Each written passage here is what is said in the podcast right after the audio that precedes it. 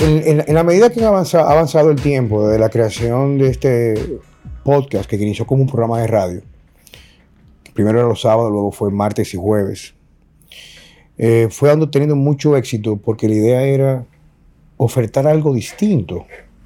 Y no distinto en relación a los temas a tratar, sino algo que fuera realmente orgánico.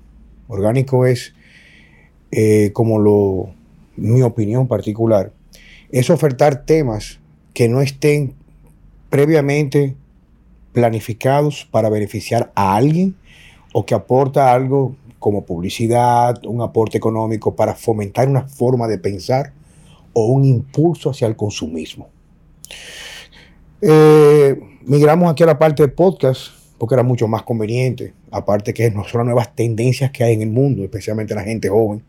Hay de todo el mundo, pero especialmente la, parte, la parte joven, la juventud, los millennials, etcétera, hacia abajo, que no están como nosotros, bueno, la edad mía, por ejemplo, la, edad mía, ya yo pertenezco ya a una generación bastante atrás, a los millennials, tengo 53 años, pero la idea es ir incorporando estrategias para personas que piensan tan distinto por o de donde vienen como generación, puedan tener algo de perspectiva de aquella como la mía, que creció sin la influencia de los medios y el, gran, el alto grado de manipulación mediático que existe hoy en día.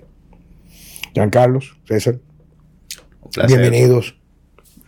Señores, la vida sana con Juan Carlos Simón hoy se siente muy honrado. Nos sentimos muy honrados de contar con la presencia de dos personas que recién acabo de conocer, pero que había sabido mucho de ellos en las redes sociales.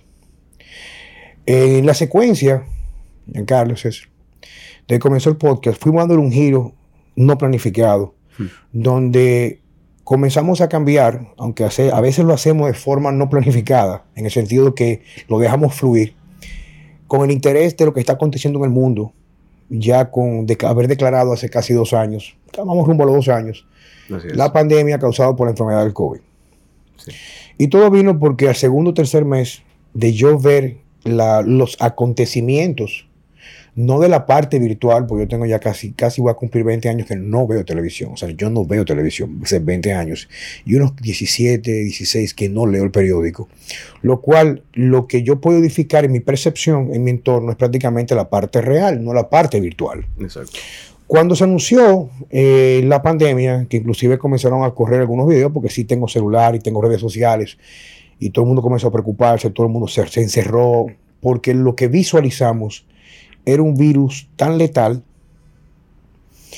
que incluso pensábamos que muchas personas durante el sueño profundo íbamos a morir asfixiados. Hmm. Inclusive subieron video que gente colapsaban y después se veía que se sabía que era gente con ataque de epilepsia, etc. ¿Sabe cómo son la gente morbosa?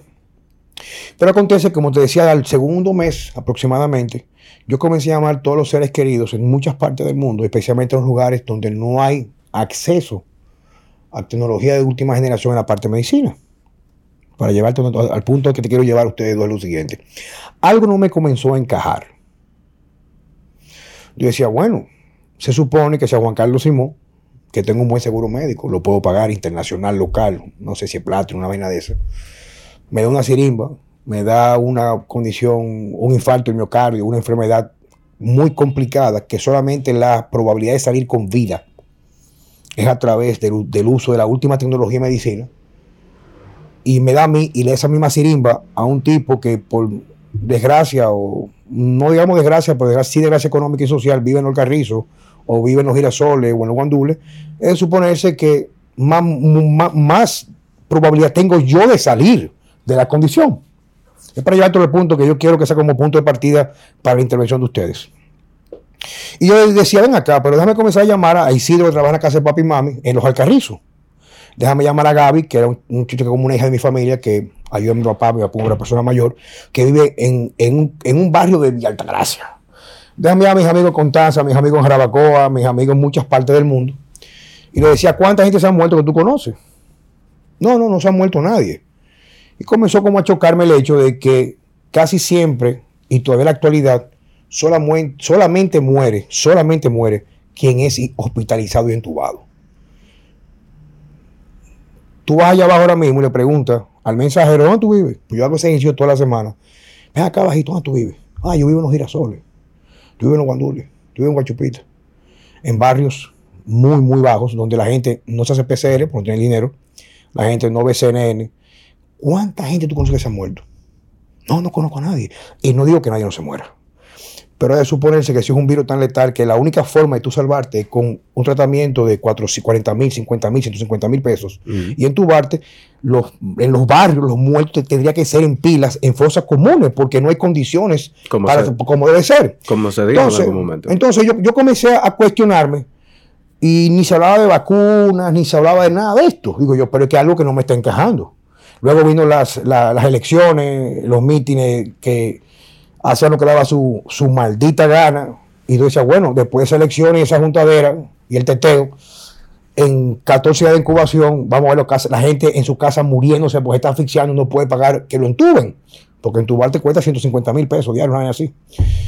El asunto es que mi punto que me ha llevado a ser, me considero un disidente de todo esto, es que no creo en quien me, en quien me miente. No creo. Yo sé que ustedes como, y yo voy a pedir que se presenten para que el público sepa con quién estamos hablando, lo que tiene que ver a qué se dedican, su preparación. Pero más importante que su preparación a qué se dedican es qué tipo de seres humanos pueden ser ustedes o lo que son que los trae aquí a nuestro espacio en Vida Sana con Juan Carlos Simón. Entonces, la injusticia hoy, la injusticia, solamente, solamente se ha normalizado, donde la justicia solamente a Juan Carlos Simón es pan y circo para la plebe. Así, yo quiero primero traer de entrada, eh, antes de eso ya dije que mi nombre es Giancarlo, ¿verdad? Somos licenciados en Derecho, en ejercicio generalmente de lo que es eh, el derecho laboral y sobre todo derecho constitucional. En ese sentido, usted dijo algo muy importante, que en principio sobre esta pandemia se nos hizo entender a través de los medios de comunicación que era un virus tan letal, que era un virus tan letal, que íbamos justamente, como usted dijo, a caer mucha gente asfixiado.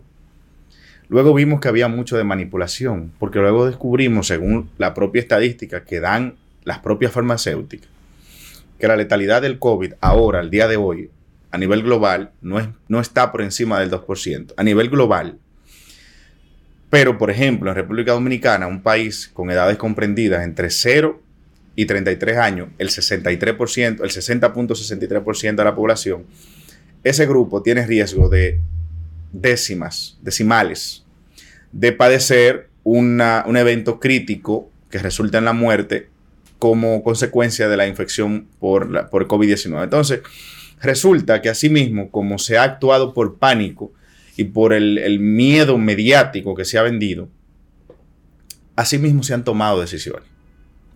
Por ejemplo, una de esas decisiones erráticas, incorrectas, antihumanas y antiéticas, inmorales, es la, el intento de, de vacunar a la gente de manera obligatoria. Un intento que hay que decir miserable.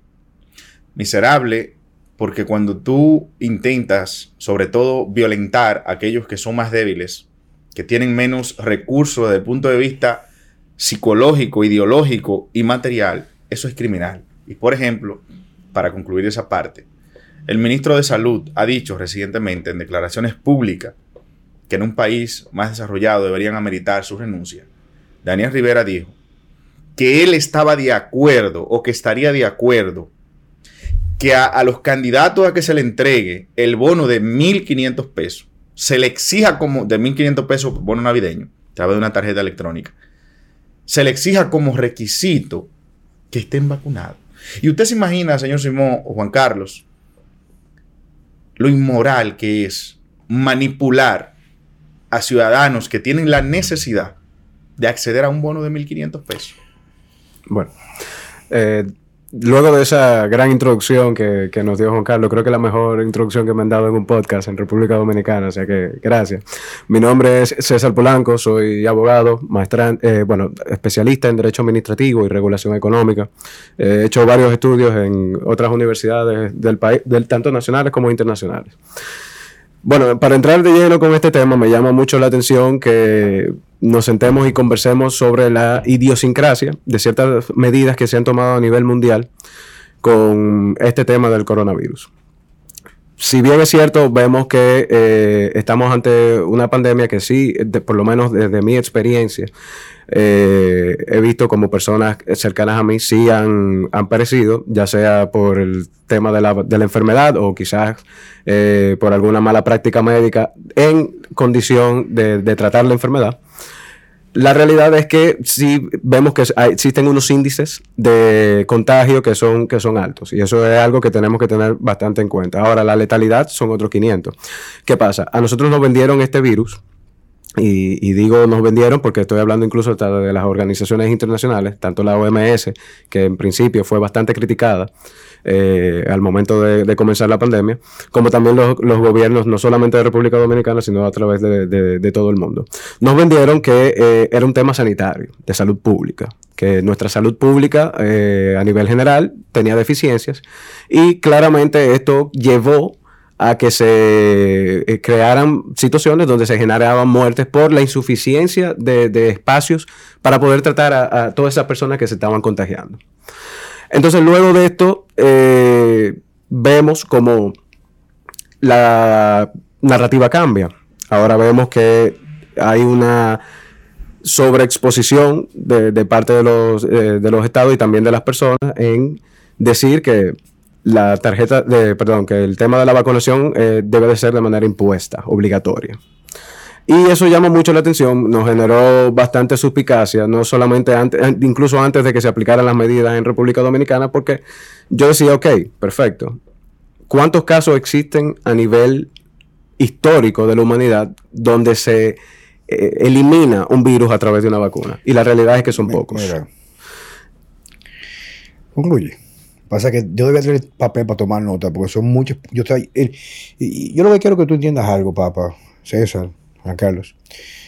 Yo soy un observador. Vamos a hacer observaciones muy puntuales. Sí es cierto, las personas mueren. Todos los días. Yo recuerdo que tengo una publicación por ahí, una publicación, un video, de una entrevista, no sé si fue sobre, sobre alguna quien lo hizo, a uno de los gerentes de Blandino, y cuando comenzó la pandemia, en los primeros seis meses, se redujeron mucho los servicios fúnebres, porque por no salir los fines de semana, pues no había menos accidentes de tránsito. Mm. Vamos a comenzar por la definición de la pandemia, el manejo que tenemos a través de la forma que nos venden la información. Porque, por ejemplo, cercano a mí también han muerto personas.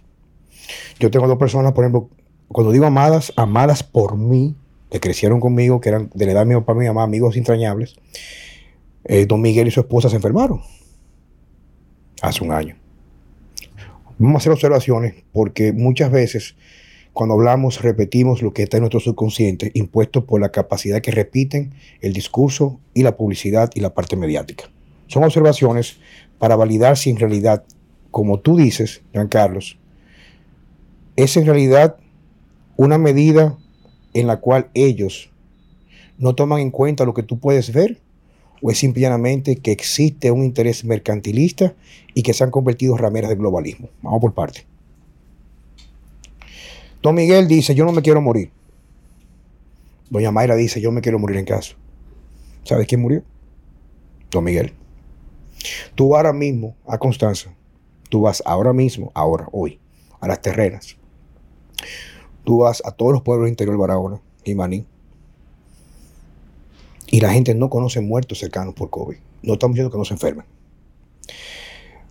Yo recién me acabo de graduar de psicología, pero he estudiado muchos aspectos psicológicos del ser humano el comportamiento. Por mi profesión, lo que yo hago, trabajo con mucha gente.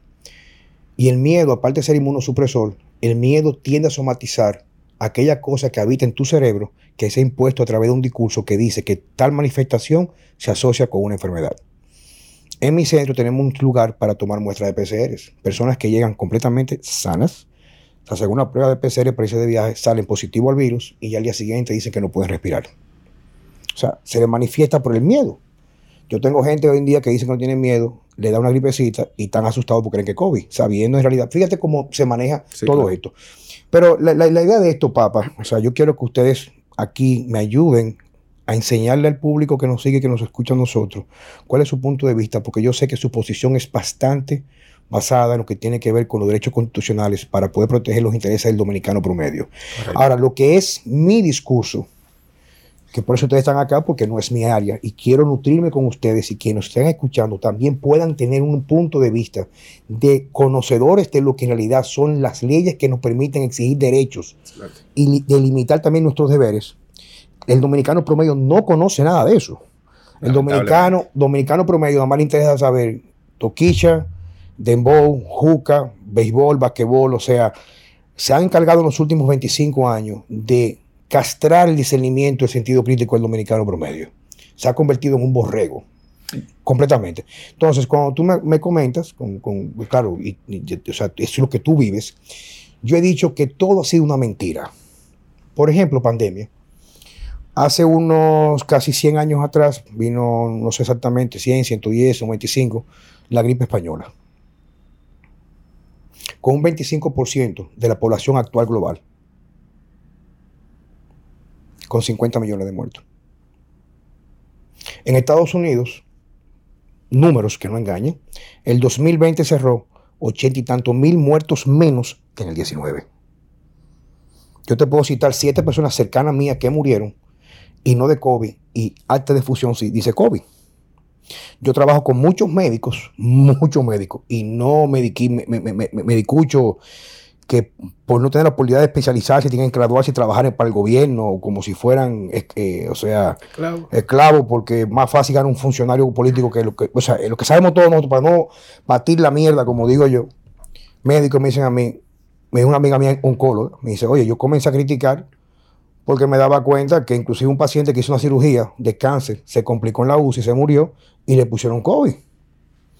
Entonces, tuve la noticia de gentes que siguen muriendo por otras condiciones que no tienen nada que ver. Inclusive hay demandas actuales o activas de familias dominicanas que su parientes mueren y le ponen cobertura de fusión. Entonces, cuando a mí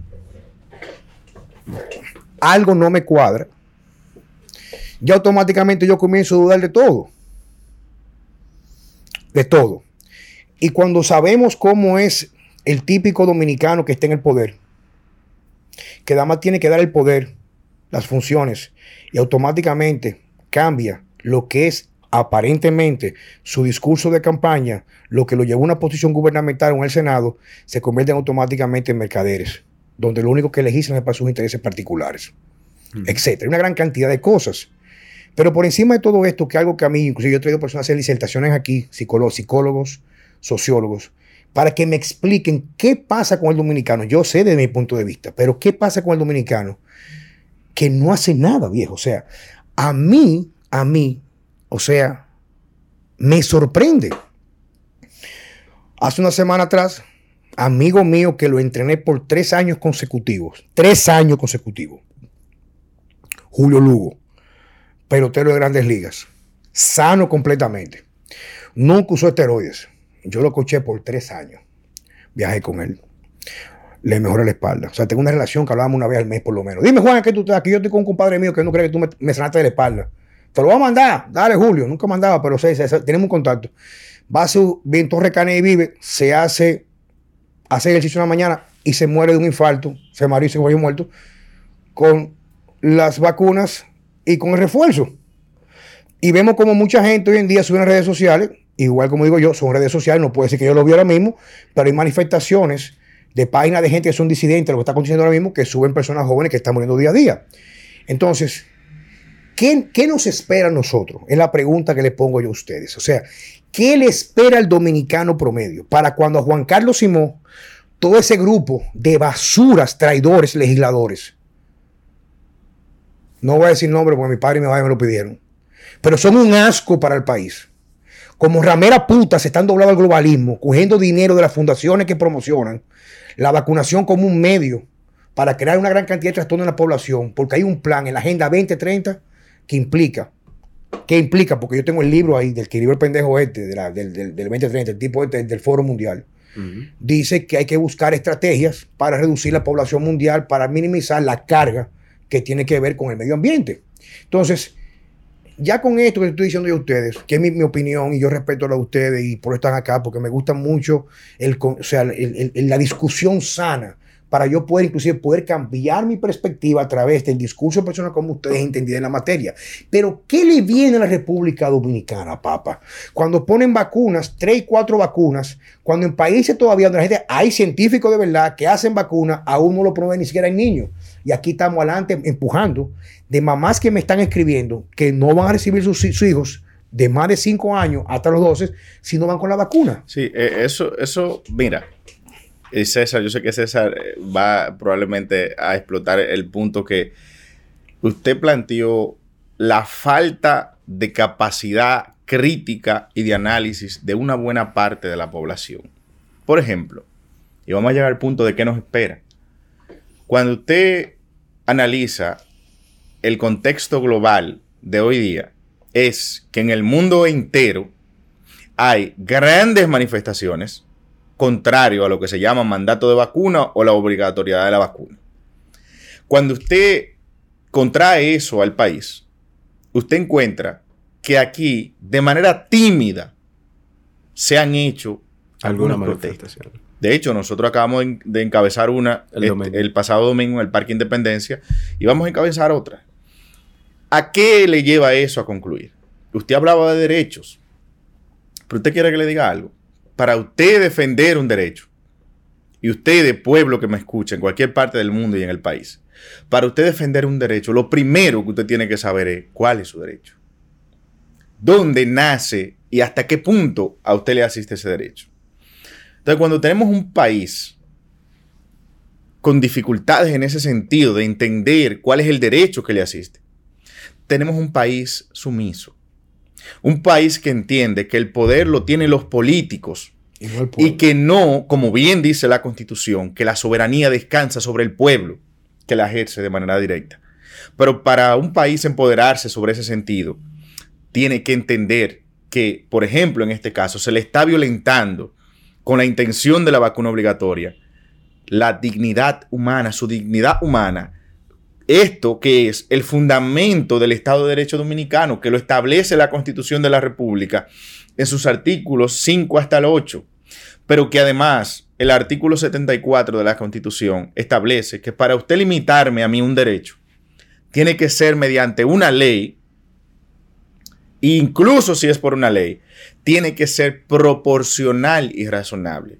Y solo para seguirle el discurso a quienes han creado toda esta distorsión respecto de la vacunación obligatoria, si las propias farmacéuticas dicen que si usted se vacuna transmite y se contagia y pueda hasta morirse vacunado, y yo también como persona sin vacunar, entonces, ¿cuál es, yo le pregunto ahora, cuál es la proporcionalidad de solo pedirle vacuna pedirle tarjeta de vacunación para acceder a una plaza al que no está vacunado. Si ambos se contagian, transmiten, etc. Entonces concluye. Se supone, se supone, y discúlpame que te interrumpa, se supone que los no vacunados deberíamos tener más miedo aún que los que están vacunados. es que, la lógica. la lógica, según lo que explican, ¿no? yo creo que el punto de partida, de mi, de mi opinión, porque ustedes están hablando mucho de lo que está aconteciendo a nivel de ramas.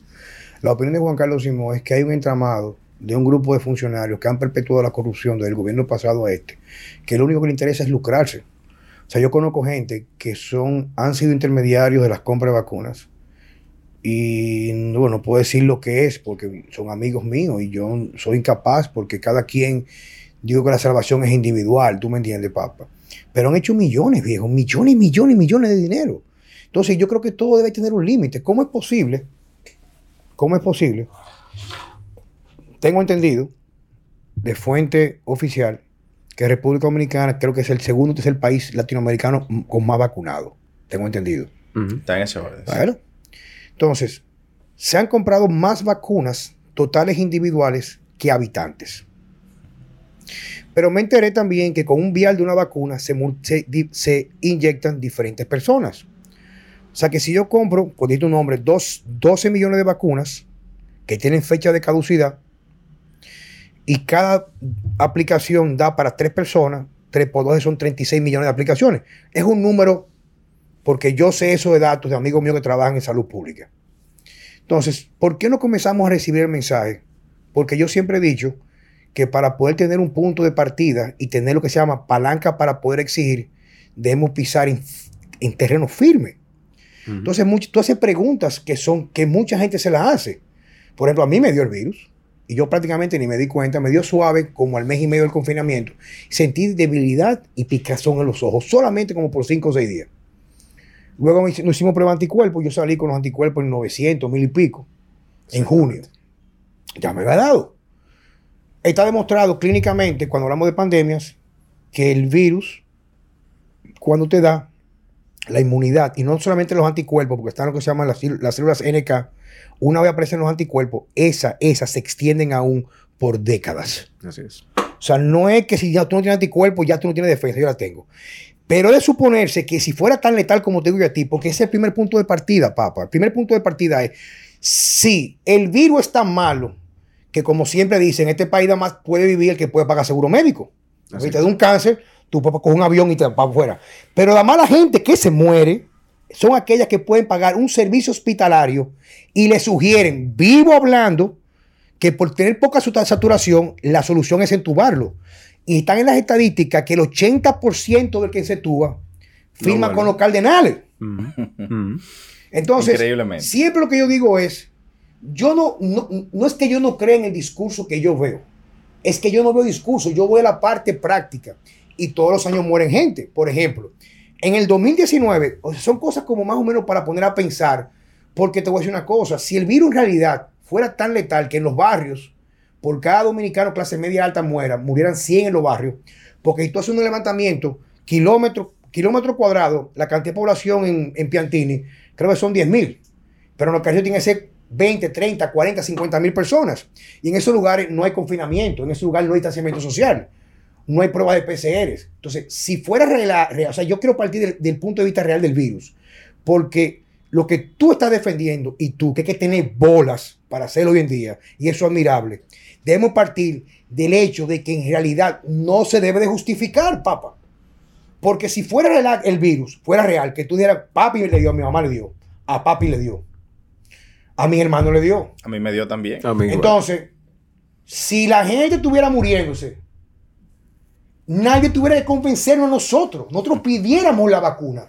Porque hubiera muerto el mundo. Y yo con esto no le quito porque gente que se ofenden conmigo. Digo, digo, yo no estoy diciendo que no hay virus. Yo no estoy diciendo que no muera gente, pero todos los años muere. Ese es el primer punto de partida. Ahora, ¿quiénes están muriendo? ¿Cuáles son las condiciones de muerte? Escucha esto. Si a mí me dan un tiro y yo me estoy desangrando y me meten en la Bel González y llego vivo, o me dan el tiro en la Ciénaga de Constanza, ¿dónde tengo más posibilidades de salvarme? ¿Dónde se está muriendo la gente?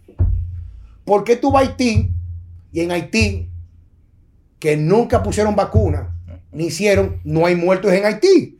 Y es el país más pobre del mundo, con más enfermos de SIDA, con más tuberculosis.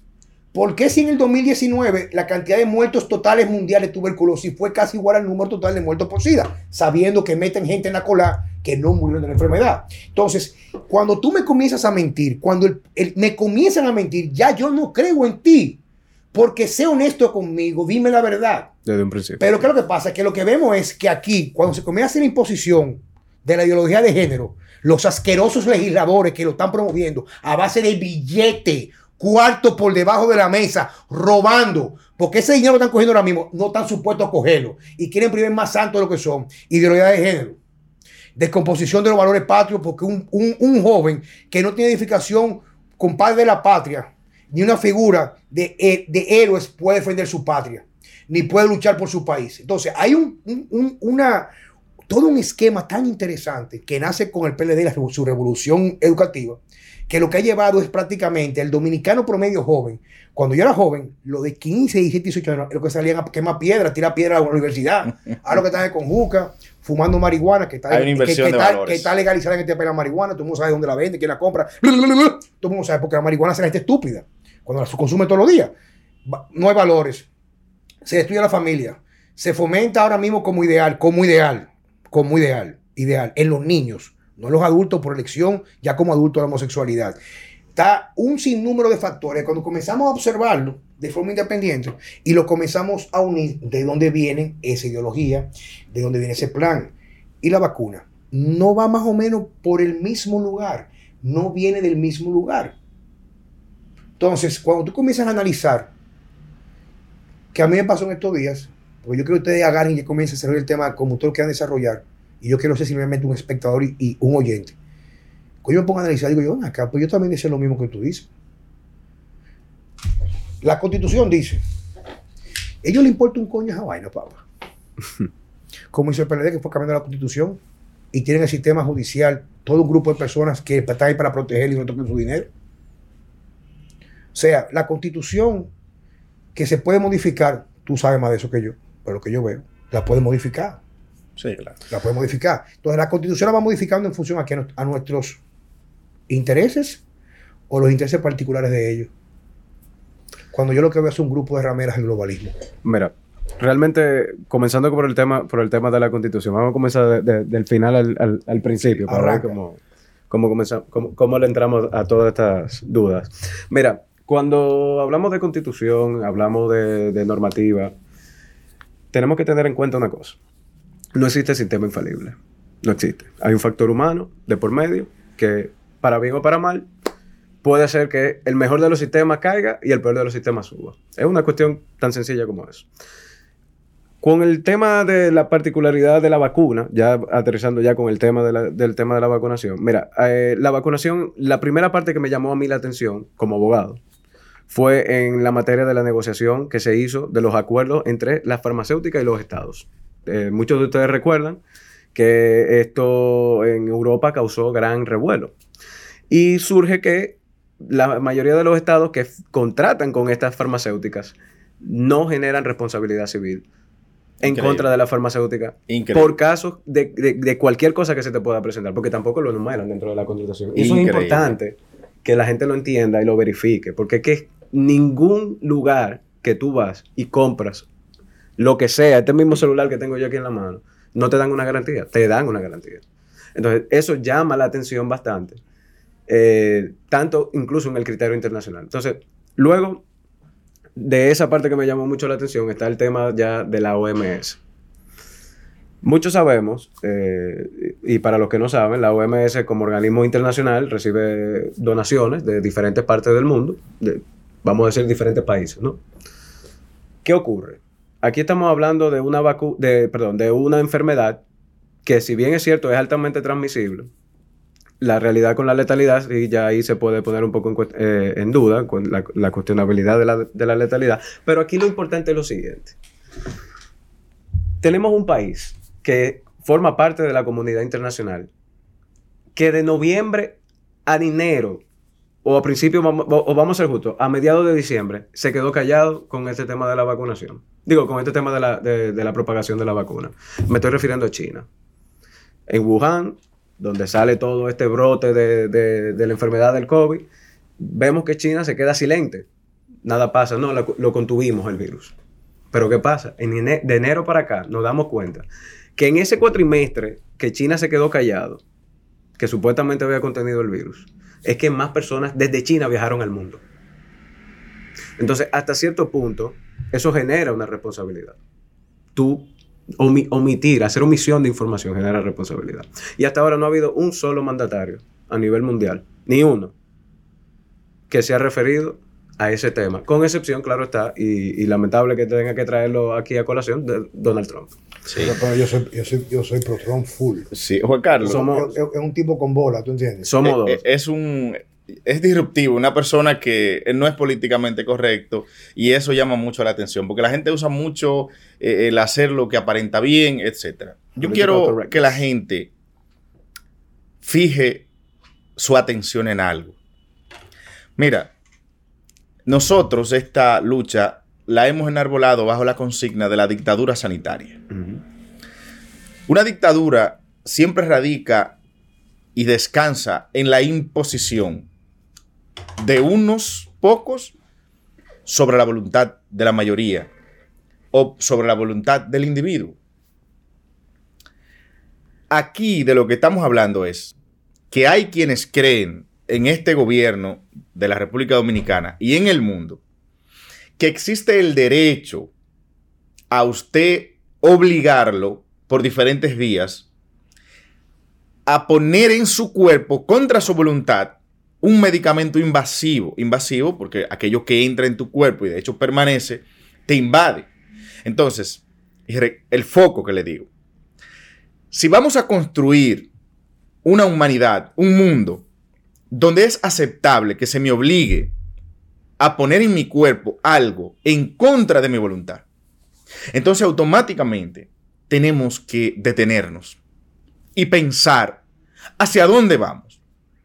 Es decir, si hoy aceptamos que vía diferentes mecanismos se nos obligue a inocularnos, a ponernos este fármaco, llámale como te quiera, vacuna contra el coronavirus, contra el sarampión, lo que sea. Si eso se acepta como ideología en el mundo, pronto estaremos ante otras graves imposiciones. Yo le quiero poner un ejemplo histórico, funesto. La, Alemania nazis de Adolf Hitler alabó a este dios, Hitler digo, le dio de manera desmesurada y sin control todo el poder de hacer lo que le placiese en Alemania.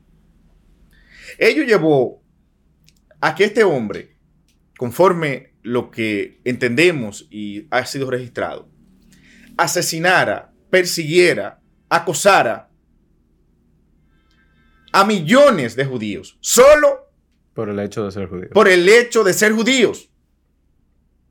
Oigan bien, y hay quienes son simplistas que creerán que entonces yo soy tremendista.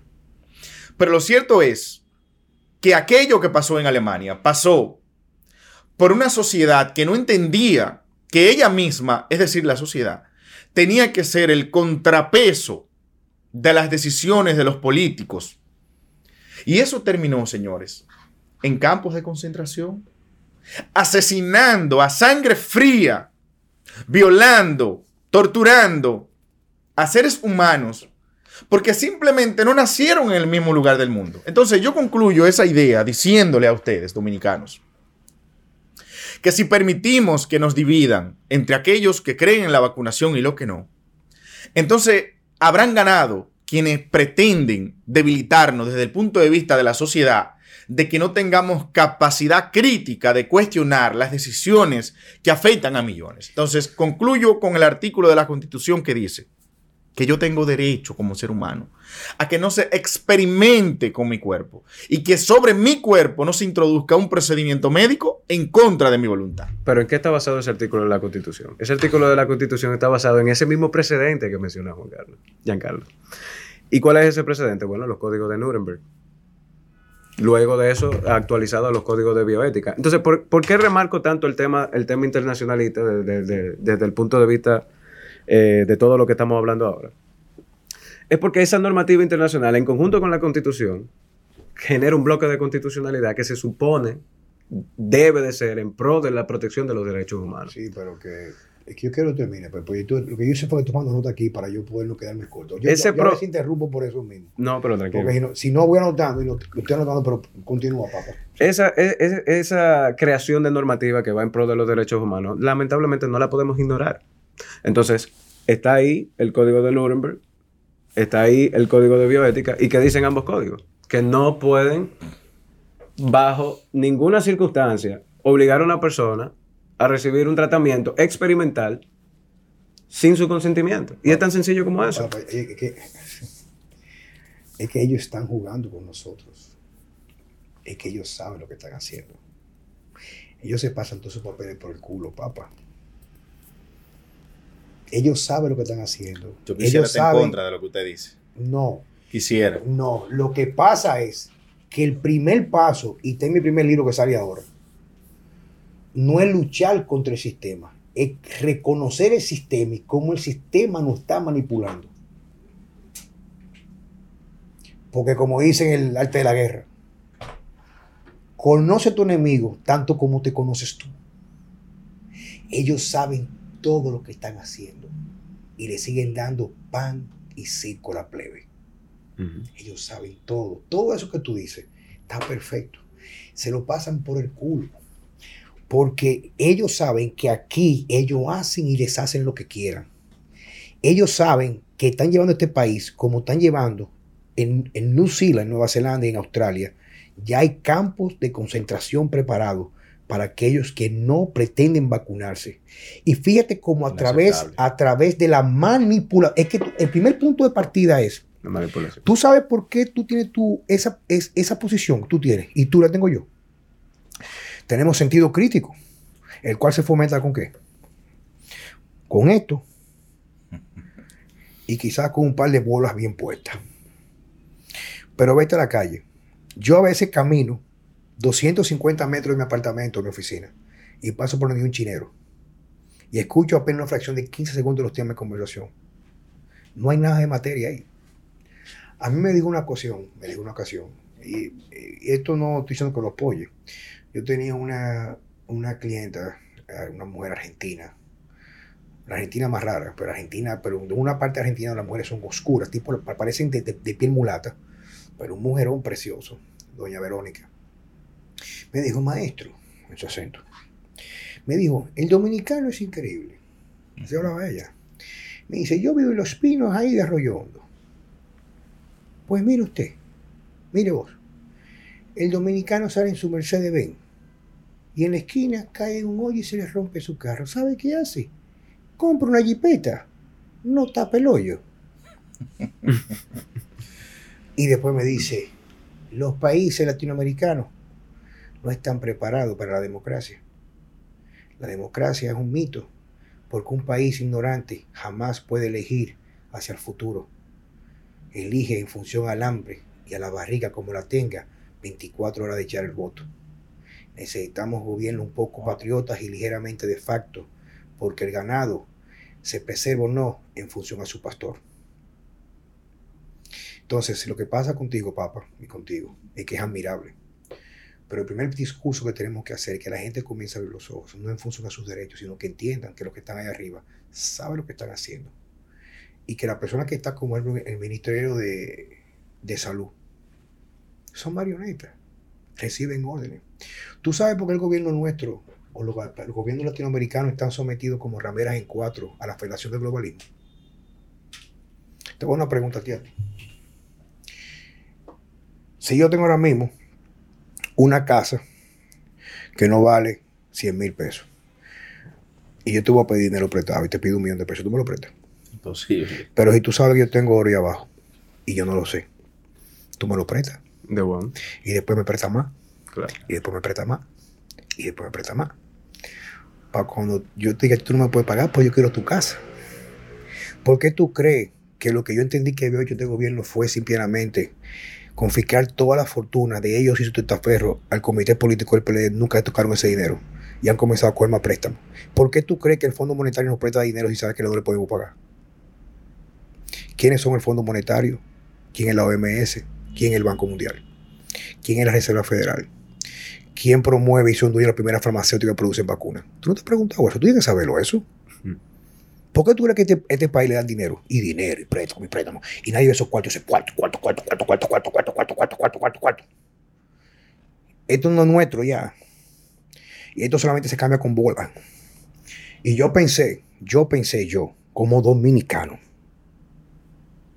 pensé que el primer paso que iba a hacer a nuevas autoridades era abolir todo lo que se construyó, inclusive en el marco legal, para proteger la corrupción. Y no protegerla, no, sino empujar lo que se llama la ley de no consecuencia.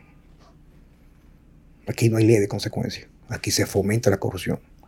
Pues yo tengo trabajando como un maldito perro 30 años. Y yo no tengo un apartamento, un millón de pesos. Ni ando en un Mercedes ni viajo en primera clase. Pero te roban el gobierno cuatro años. Te mete, te, te chupa, negocia un año y medio de pan y circo en los tribunales. En cinco años todos se diluyen. Tú estás en casa de campo comiendo tu villa, vas en primera clase en jet privado. ¿Sabes cómo se llama eso? Fomentar la corrupción que está institu- institucionada como un cáncer terminal que no se mueve. Entonces, la pregunta mía para ustedes. ¿Qué le espera a ella? ¿Qué le espera a mis hijos? ¿Qué le espera al dominicano común? ¿Cuáles son los recursos? Yo siempre he dicho esto, César, Giancarlo, solamente lo voy a sacar de la comodidad. Tenemos un problema. Yo digo siempre en mi empresa, si tú me has dado un problema, que yo lo sé, me lo refresca y me duele, y no me da la solución, yo te voto a la empresa. Cuando tú a mi consulta, lo que yo hago nutrición y dietética y salud, tú vienes con un problema. Y si yo no te puedo dar la solución, ni te lo digo y te hago un referimiento. ¿Cuál es la solución que tenemos nosotros, muchachos? Mira, desde mi punto de vista, hay una máxima que dice que los pueblos construyen su propio destino. En ese sentido, yo creo que ese adagio popular, si se quiere, tiene su sentido, porque los pueblos construyen ese destino en función de su fortaleza, en función de la propia visión que tiene el pueblo de lo que merece y quiere. Entonces yo creo que a pesar incluso de todo lo malo que podemos citar de esta sociedad, si vemos la historia, de una u otra manera, siempre, en mayor o menor, medida, hemos salido adelante de las cosas negativas. Por ejemplo, ahí tenemos la dictadura de Trujillo, posteriormente los 12 años de Balaguer, que fueron, tuvieron sus sombras, su su sombra, como todo. Pero lo que yo digo es que este país, de esta situación y el mundo del tema del coronavirus, cuando pase el tiempo, el maestro más sabio, habrá primero de entender muchas mentiras. Y en segundo lugar, a medida que esto avanza, tenemos que ser capaces de ponerle un freno a, a quienes nos administran. Porque no es posible que ellos entiendan que pueden hacer lo que quieren. Porque aquí, de una u otra manera, Juan Carlos, y yo sé que César también eh, concuerda, hay muchas cosas malas, pero aquí se han conquistado muchas cosas, de una u otra manera. Entonces, tenemos que proteger la democracia, proteger la libertad, porque aquí, que yo recuerde, la única vez que yo tenía incluso que tener un cuadro en mi casa, o mis abuelos, porque yo no estaba vivo, obligado a tener ese cuadro, era cuando Trujillo. La única vez que lo que usted opinaba o decía era atacado y usted podía ser asesinado, fue en esa dictadura. Entonces yo quiero decirle a los dominicanos que no caigamos, no vayamos, no cedamos al discurso de vacunados y no vacunados. Nosotros hemos dicho, esta es una lucha por la libertad natural de todo ser humano. Usted nace libre. Óigase bien. El gobierno de aquí ni de ninguna parte del mundo le otorga a usted su libertad. No. La libertad es natural de todo ser humano. Usted no nace esposado. Usted no nace con una mordaza en la boca. Usted nace con su intelecto, con su cerebro que se desarrolla, se forma en función de lo que usted estudia y de su entorno. Entonces, en ese sentido, es bueno que entendamos que se trata de la libertad. Yo defiendo la libertad de quienes se vacunan a, muerte y a capa y espada. Mm. Y hago campaña para que usted se vacune si usted quiere. Porque ese es su derecho. Ahora, es bueno que construyamos un discurso no de odio y de tolerancia para quienes no quieren vacunarse. Y que ese derecho se respete. Porque es que, señores, yo insisto y en ello concluyo. Si permitimos como sociedad que hoy se nos imponga vía diferentes mecanismos manipulativos, se nos imponga, repito, la inoculación, la vacunación obligatoria, pero si eso es con mi cuerpo, que es mío, de mi propiedad, ¿qué mañana nos van a imponer? Te tengo, una, pregunta, César. Te tengo, una, pregunta, como, o sea, yo, no te voy, o sea, no te, es solamente para que te quiero llevar un punto. Esa joven ahora mismo, por ejemplo, no se quiere vacunar.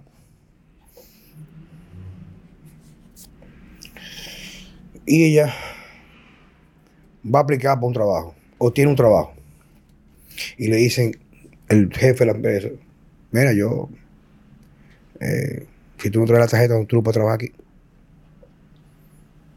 ¿Quién la protege a ella? Si verdad la va a proteger. Y si ella pierde, trabajo a ella, ¿qué abogado, donde quién ella puede ir para demandar por daños y perjuicios a esa persona? Si yo voy al supermercado mañana y no me dejan entrar, y yo hago un berrinche y me sacan, ¿quién me protege? Porque entre el dicho y el hecho hay tremendo trecho.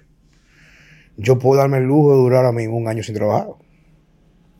Pero yo tengo un mecanismo de venta digital. Tengo mi yo soy una persona que ahorro mucho. O sea, yo tengo una, capacidad de ahorro impresionante. O sea, yo no. Bueno, eso es cosa, pero hagamos empatía con el colectivo general. Gente tiene que coger el metro y no lo deja montarse. Entonces tenemos unas instituciones militares que están, como debe de ser, sometidas al poder civil, lo que sabemos. Bueno, ¿Cómo un dominicano común que recibe este mensaje, bajo qué instrumento puede sostenerse para hacer un reclamo de libertad y decir que tienen que dar obligatoriamente acceso o que no lo pueden imputar su trabajo? Y si lo votan, ¿qué puede esperar esa persona? Sabemos muy bien que el Ministerio de Trabajo claramente ha tomado una partida a favor, claramente. ¿A favor de qué? A favor del tema de la vacunación y obviamente ayuda a, o propaga, propagandea, mejor dicho, a que los, los empresarios obliguen a sus empleados a que se vacunen. La realidad del asunto es como, eh, eh, es incierta es incierta. Y eso es algo que tenemos que tener claro. Sin embargo, dice el viejo Benjamin Franklin, que quien cambia libertad por seguridad no merece ninguna de las dos. Y quizás lo que se tenga que hacer, y, vamos a empujar a eso, es utilizar las vías recursivas de los tribunales. Pero no solamente eso. En caso de que todo, todo lo demás falle, en caso de que las vías los tribunales no se pronuncien, queda la disidencia, la desobediencia civil. Y eso es una realidad. No necesariamente de los que no estamos vacunados. Llegará un punto en que los mismos vacunados se pregunten hasta cuándo. Sí, pero la pregunta es la siguiente. O sea, yo sé tu posición. Si yo, quien me está escuchando aquí en este momento, decide mañana no vacunarse porque cree en el discurso nuestro de ser disidentes, pero es el empleado que gana 14 mil pesos diarios eh, al mes, que tiene que mantener a su mujer, que sus hijos están pidiendo en la calle, ¿Qué hace? ¿Qué hace? Esa es la pregunta. si me permite, el licenciado eh, César y Juan Carlos, mira, primero hay una realidad imponente. A mí me decía la señora Mercy Áviles o Avilés, una señora muy, que yo la considero muy sabia, que nos está apoyando en esta lucha. Mira, Jan, ¿dónde tú trabajas? Me pregunta ella. Digo, bueno, yo gracias a Dios soy independiente. Me dice ella, yo también, pero ¿Por qué usted me pregunta eso? Porque nosotros lo que tenemos la capacidad, no porque tengamos 100 millones en el banco, sino porque nos mantenemos del propio esfuerzo diario, la capacidad de, pelear esta lucha es porque no estamos subordinados a nadie. Porque el que tiene, como dice Juan Carlos, su sueldo, 15 mil, 14 mil pesos, no importa si son 100 mil, tiene un sueldo. Generalmente, en la práctica, porque del dicho al trecho, como dice usted, hay una realidad grande, terminan muchas veces cediendo o ante el miedo o ante la presión social. A veces no solo al miedo, sino también al instinto básico de supervivencia. Y es ahí donde entra lo inmoral de eso. Ahora, voy a llegar al punto de responderte, ¿qué hacemos? Mi recomendación, a pesar de que los tribunales que hasta ahora hemos acudido no han sido efectivos y han, han denegado la justicia que están llamados a implantar, utilicemos esos mecanismos de modo de demostrarle, oigan bien lo que yo voy a plantear. Acudamos a las vías de los tribunales. Claro. Si usted se siente violentado porque usted sea un disidente del tema de la vacunación obligatoria, vamos a seguir yendo a los tribunales para cuando nos fallen tantas veces en contra, que entonces cuando nos dejen solo el camino de la calle, cuando dejen solo el camino de la manifestación popular, entonces no serán los ciudadanos los responsables de lo que ocurra. Será el Estado mismo que desamparó el sistema democrático, el sistema de justicia, y llevó a la población a un punto de tirarse a la calle. Ojo, que quede claro, y lo digo con toda responsabilidad, nosotros encabezamos una lucha cívica, legal, patriótica, no violenta. Claro. Que quede claro. Lo que yo estoy diciendo es, eso es lo primordial. Yo estoy diciendo que cuando el, si el sistema judicial se niega a tutelar la tolerancia y la unidad del país en relación a no establecer esta obligatoriedad, va a llegar un punto, como se ha visto en otras etapas históricas, que la gente va a decir, ah, bueno, pues si el sistema no funciona para protegerme mi derecho, ¿qué me queda? Entonces, es ahí donde no hay que llegar. Entonces, la gente, yo, le, yo les diría, yo sé, para muchos padres, Juan Carlos, César, pueblo que escucha, tú sabes lo que es un padre que tiene el sueldo mínimo de este país, en su trabajito, que se levanta, da, da a lo malo todos los días porque no da el dinerito. Y encima ahora, este gobierno y en el mundo está sometiendo a esa gente que ya tienen una carga emocional terrible por las carencias en las que vive, a tener una presión, un acoso de que, mira, te voy a quitar el pan de la mesa si no te pone esta vacuna.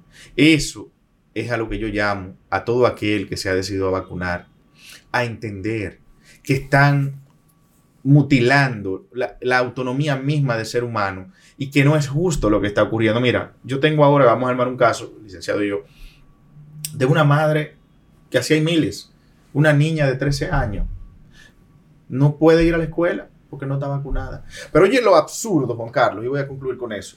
De, óyeme, a un niño violentar el interés superior del niño niña adolescente, que incluso el interés de los niños está por encima del de los adultos.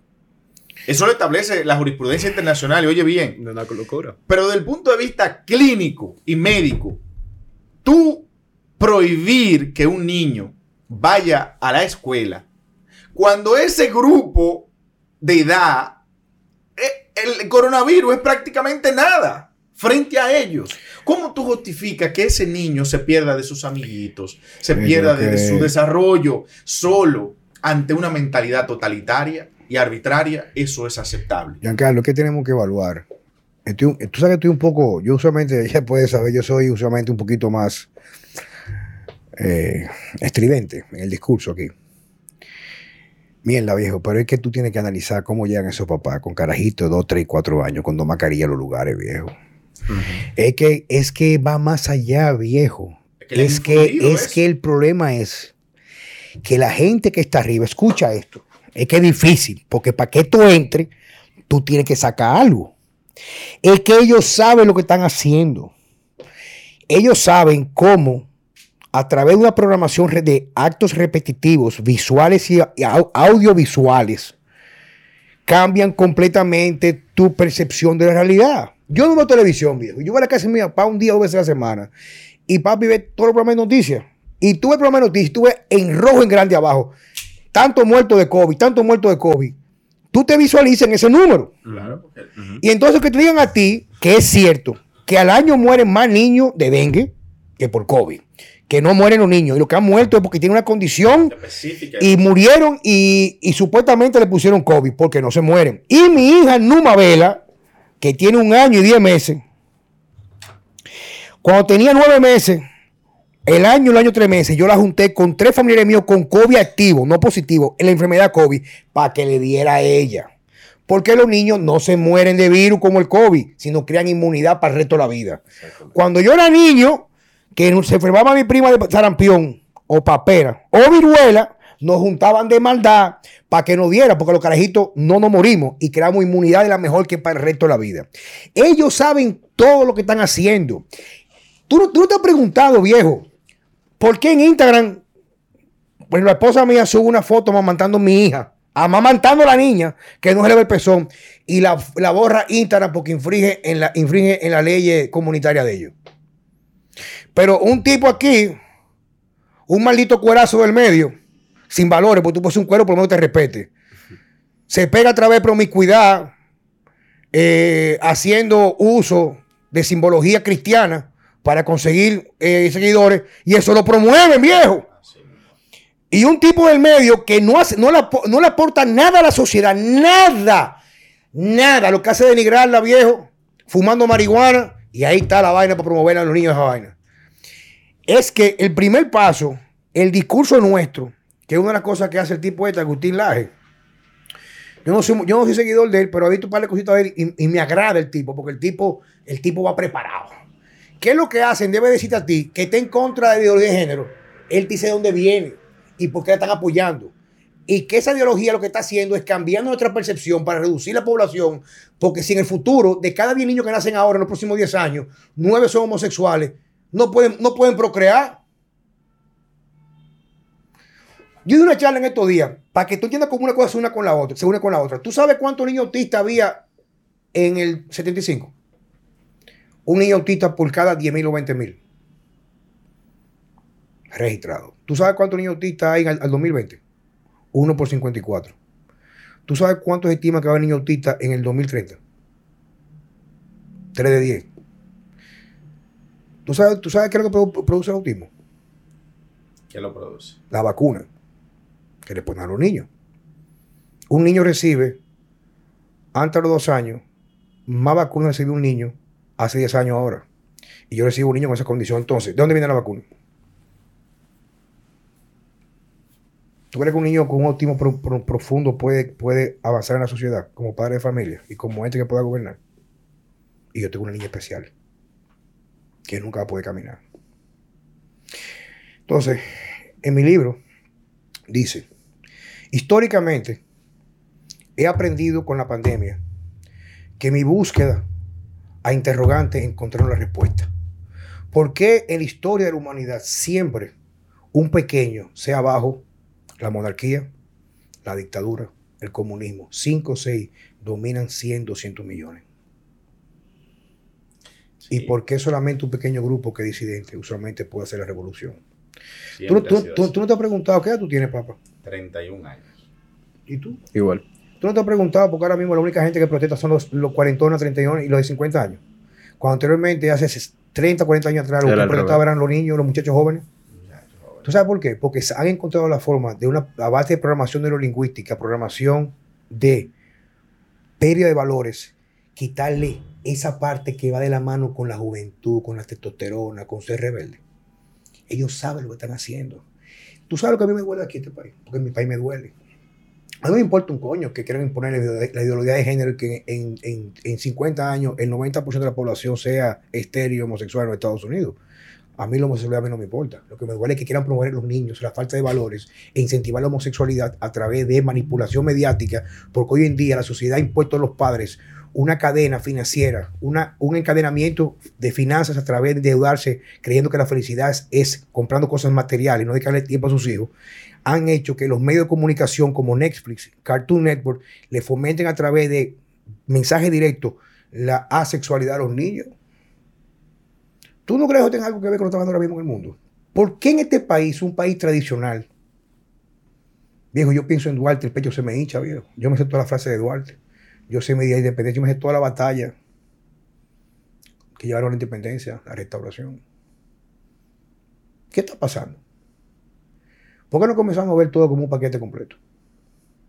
¿Por qué no comenzamos a exigirle a las personas que están ahí supuestamente, que como buenos padres, que, aman a su hijo como el pueblo, o al pueblo como sus hijos, velen por nosotros? En debe estar arrodillados como rameras al globalismo, porque lo están. Están arrodilladas al globalismo. Y en vez de buscar soluciones, ¿sabes lo que están haciendo? Clavándose mal cuchillo. Entonces, a la persona que lo están escuchando, César, Giancarlos, ¿qué puede hacer la persona? ¿Qué puede hacer? ¿Qué podemos hacer nosotros, viejo? O sea, la idea es, con, con esto, y, y- y no, no, no tengo, no, no tengo prisa en nada, pero si damos un mensaje de aliento al dominicano promedio, yo tengo mucha gente que me escribe, mucha gente que no quiere vacunarse. Tengo una amiga, una amiguita mía de redes sociales, joven, que para poder hacer la pasantía tuvo que vacunarse y te interna con una pericarditis, con la primera vacuna. Criminal. Eh, ¿Qué vamos a hacer, papá? ¿A quién pode- dime a quién nosotros podemos tocar la puerta para que vele por nosotros. Al primer individuo que debemos acudir en busca de ayuda, y eso está explicado desde el punto de vista psicológico incluso y psiquiátrico. La gente, por ejemplo, cuando tiene, valga redundancia, un problema, cree, sobre todo psicológico, cree que la ayuda viene del exterior. Pero está demostrado que al contrario, es usted el primer, la primera fuente de apoyo, porque al final lo que hacen quienes trabajan la conducta es que hacen que el individuo mismo descubra que la fuente de la solución de los problemas está en ti mismo. Porque eres tú que lo has creado Claro. o tu entorno. Entonces eres tú mismo que tienes que tomar el control de tu vida. Y en ese sentido, yo lo que les comunico por este medio es, resistan. No cedan al miedo ni al chantaje. Yo, yo, yo, de manera personal, yo, si tuviese un trabajo y se me exigiese este requisito, Yo preferiría que me voten, Sí. como se dice en buen dominicano. Es decir, Totalmente.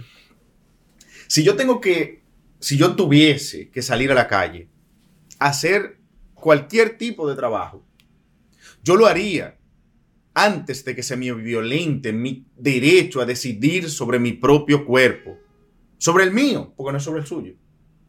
Es decir, resistan y les invito al país, al mundo, paremos el discurso de la división entre dos grupos, paremos el discurso de la intolerancia. Quiero aprovechar, Juan Carlos, que me des la oportunidad. Claro, viejo, este espacio es tuyo.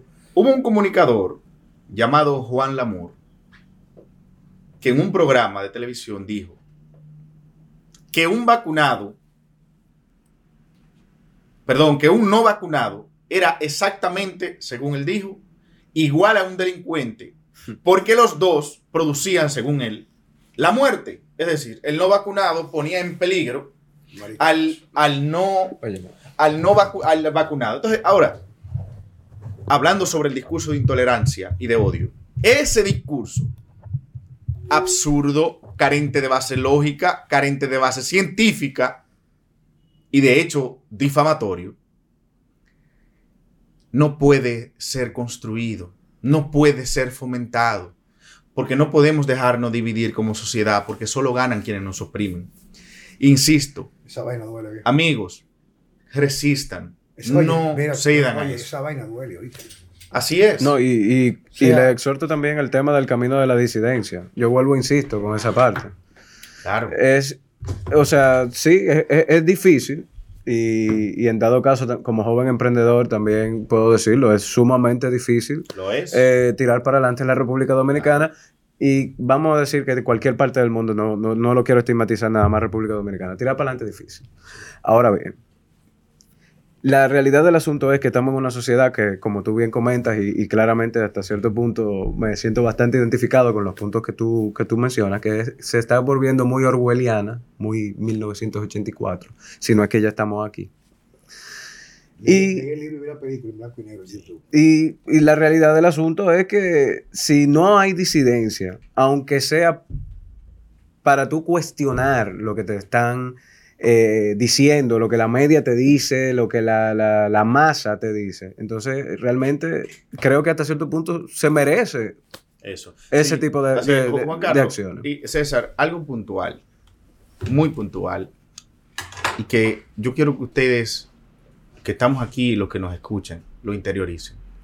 Siempre se nos han vendido los héroes, los que tenemos como referentes, los padres de la patria, Benjamin Franklin, etcétera, Juan Pablo Duarte, Matías Ramumella, Concepción Bona, todos. Siempre ustedes los ven, escuchen con claridad. Los ven incluso blancos, pelos largos, o sea, una especie, siempre están ilustrados los héroes patrios, como gente casi fuera del alcance, como gente supra especiales, fuera de lo que es la persona del día a día que vemos. Es decir, estos héroes siempre se nos venden como que no podemos ser como ellos. ¿Y a qué es que yo te estoy llevando? Y te quiero decir, César y yo, por ejemplo, nosotros somos dos jóvenes cualquiera.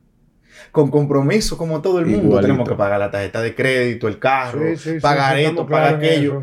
Entonces, lo que yo les quiero decir a ustedes, dominicanos, que en cada uno de ustedes hay un héroe. Claro. Porque ese héroe radica en el hecho de usted aferrarse y pelear por lo que es su derecho. ¿Cuál? A decidir lo que usted decide, en este caso con su cuerpo.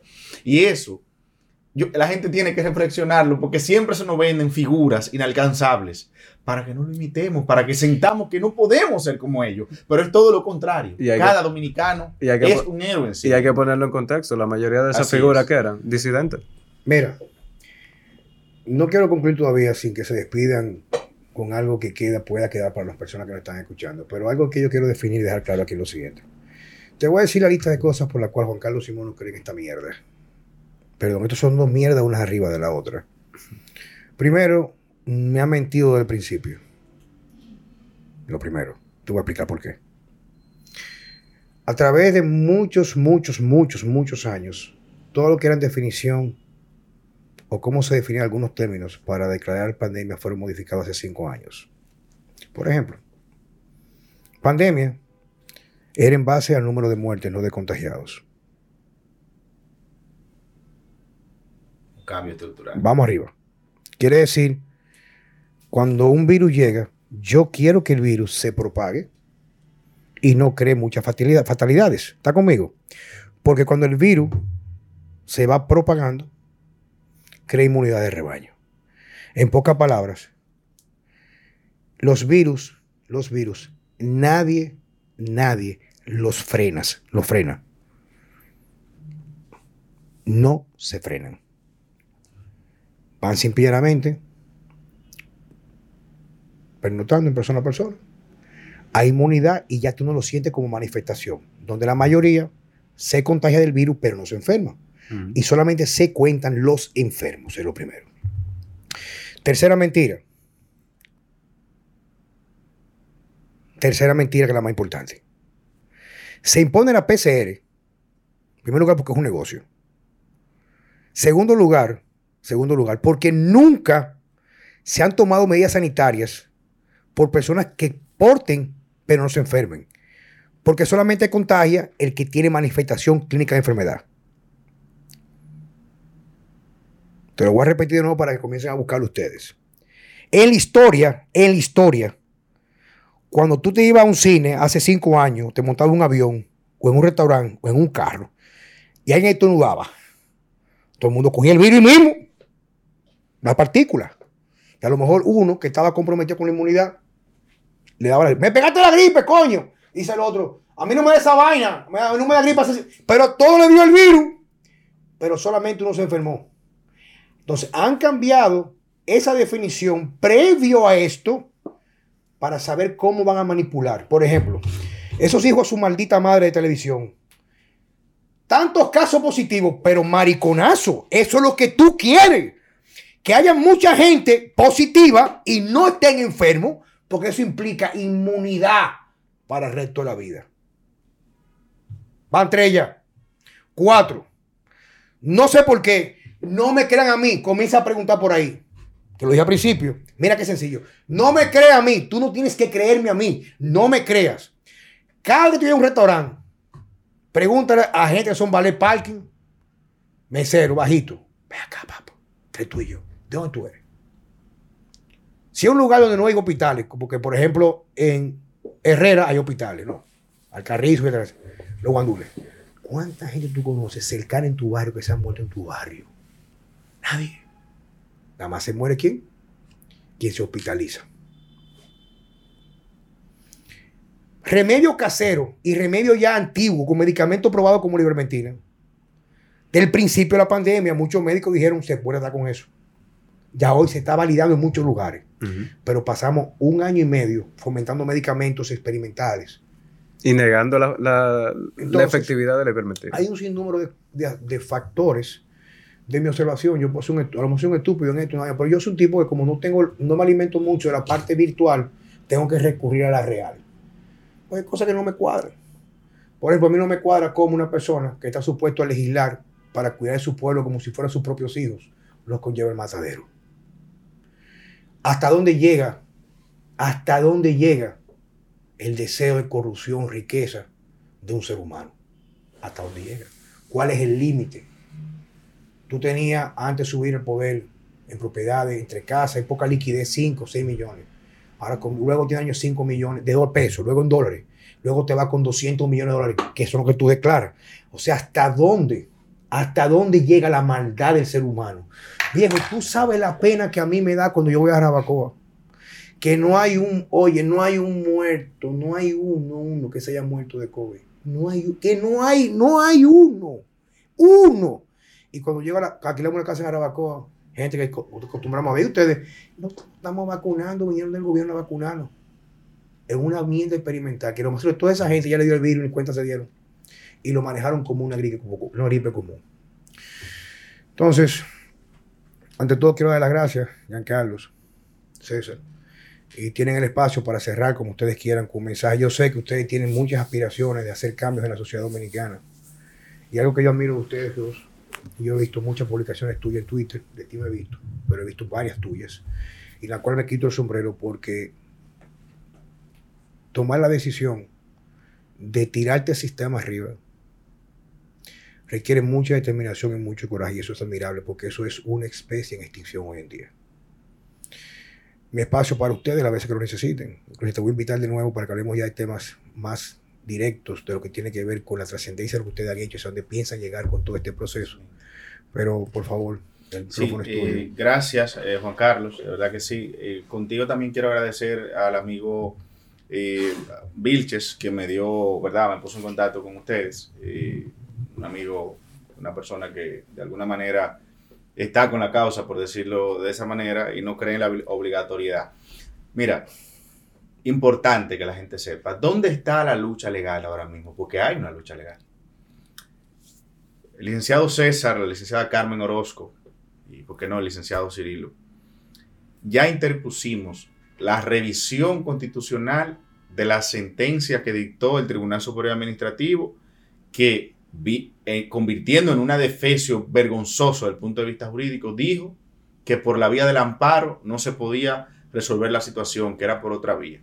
Pero no entrando en eso, la cuestión es que ahora el caso pasa al Tribunal Constitucional, la máxima instancia desde el punto de vista jurídico nacional. que habrá de, nacional que habrá de decidir esta cuestión. Nosotros tenemos de manera obligada que tener la esperanza que como ha pasado ya en otra parte del mundo, España, Francia, Bolivia, el constitucional dominicano habrá de declarar inconstitucional la obligatoriedad o la presentación de la tarjeta de vacunación.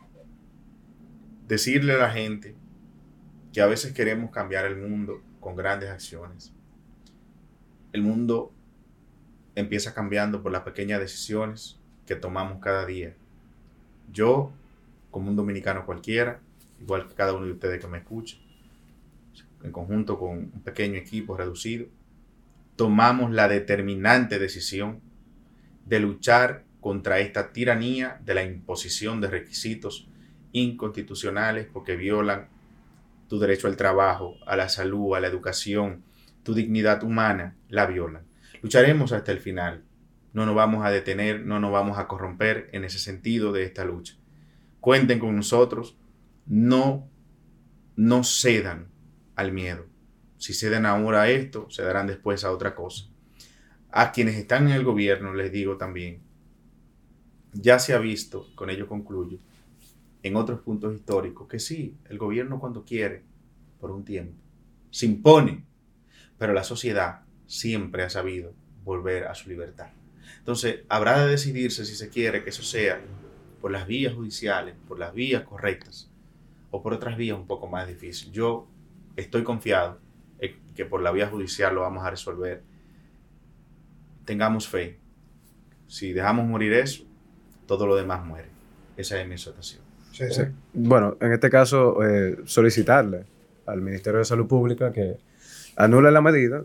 Realmente no hay necesidad de, estar gastando recursos públicos en oficinas de abogados caras para defender una medida que claramente eh, viola lo que es la Constitución y lo que viene siendo la Ley 107-3 de Administración Pública y la relación de los administrados con, con, la misma. Y que simplemente modifique, si tiene que modificar esa, e, esa normativa, a un punto donde no vulnere derechos fundamentales. Eso es básicamente lo que, lo que nosotros le solicitamos. Y por otra parte, el ciudadano común de a pie que, que nos escucha aquí, que cuestione no todo lo que te llega de información, ya sea por la prensa, ya sea por eh, teléfono, por donde el medio que, más te parezca, es 100% real.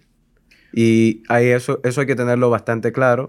Eh, se tiene que tener un criterio de cuestionamiento. Fórmelo. Eso es una cuestión de, solamente pensar diferente a lo que se te, se te eh, trata de imponer.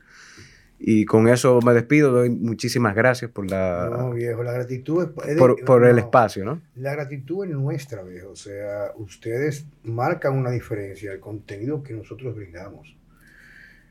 César, ¿dónde gente puede localizar a ti?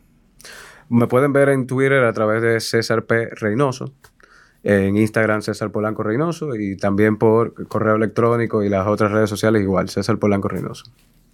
Bien. A nosotros, a nivel de lo que es las redes sociales, bueno, pueden encontrar como Giancarlos Martínez Segura, que es mi nombre. Ahí pueden siempre encontrar diferentes tipos de contenido para que conozcan sus derechos. Y además a nivel ya profesional, pues pueden contactarnos al 829-758-0804. Y estamos en la oficina Batista eh, Mena Martínez, ahí en la feria. eh, cerca del Congreso y estamos a su disposición siempre para apoyarle en cualquier tema legal que sea de su interés y de nuestra capacidad legal de defenderle. Yo creo que el discurso o el cierre, dándole continuidad a lo que tú has aportado, Giancarlo y tú, César, cuando te refieres a hacer un llamamiento a las autoridades. Yo creo que el discurso debería ser, o el mensaje debería ser, sabemos lo que están haciendo. Bueno. Estamos al tanto de lo que tú estás haciendo. Sabemos por qué lo estás haciendo. Sabemos por qué mientes.